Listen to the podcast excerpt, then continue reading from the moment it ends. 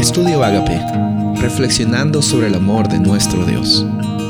El título de hoy es Los hermanos se reencuentran, Génesis 33, 3 y 4. Y Jacob se les adelantó y se inclinó hasta el suelo siete veces hasta que llegó cerca de su hermano. Entonces Esaú corrió a su encuentro y lo abrazó, y echándose sobre su cuello lo besó y lloraron. Esta es la imagen del reencuentro entre dos hermanos.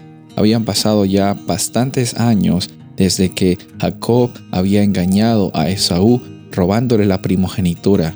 Y Esaú también eh, probablemente con bastantes expectativas de con cómo es que iba a ser esta, este reencuentro con su hermano.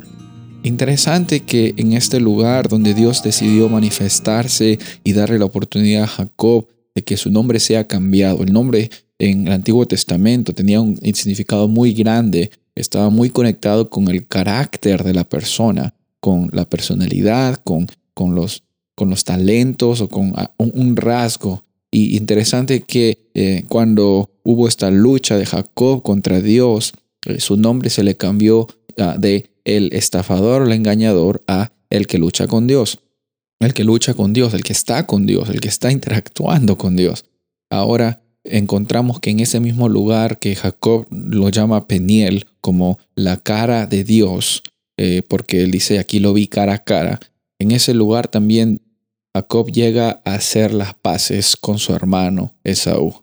Es importante reconocer que el poder del perdón es un poder increíble que no solo nos transforma en un área de la vida, no es que Dios perdóneme a mí, no, el perdón de Dios, cuando lo recibimos, porque es una, es una reacción, es una, es una respuesta a la iniciativa de Dios, también nos causa a nosotros tener una iniciativa de perdonar a otras personas y también pedir perdón por las ofensas que cometimos.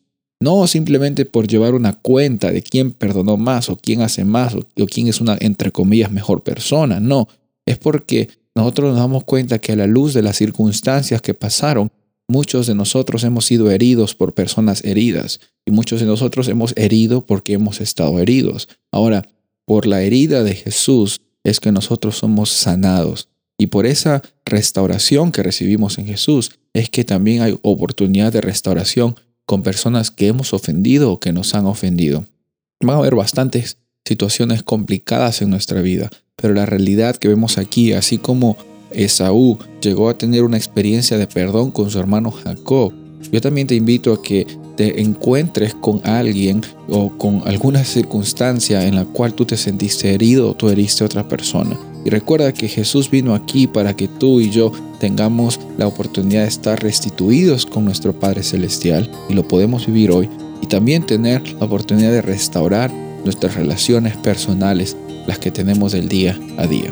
Soy el pastor Rubén Casabona y deseo que tengas un día bendecido.